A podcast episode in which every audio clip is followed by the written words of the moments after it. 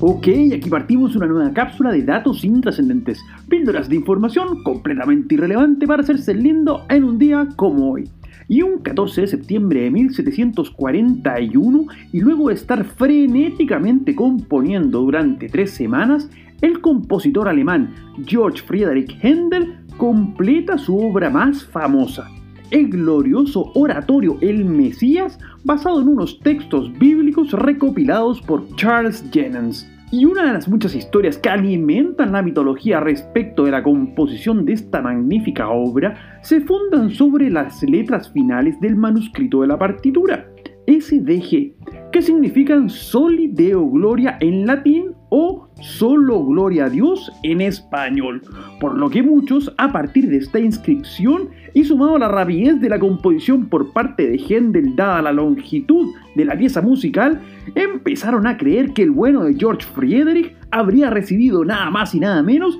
que inspiración divina y que incluso en la parte final del aleluya habría visto todo el cielo delante de sus ojos. Algo que no sabemos con certeza, como tampoco la verdad, si la obra la terminó de componer efectivamente un 14 de septiembre o no, ya que Händel por aquel entonces vivía en Inglaterra. Y resulta que recién un 14 de septiembre de 1752 el imperio británico adopta el calendario gregoriano en desmedro del calendario juliano que era el que utilizaban hasta entonces. ¿Y qué significó en la práctica este cambio? La particularidad de saltarse 11 días en la historia, pasando sucesivamente del 2 de septiembre de 1752 al 14 del mismo año en tan solo 24 horas. Un verdadero viaje en el tiempo que más de alguna confusión habrá causado en Londres,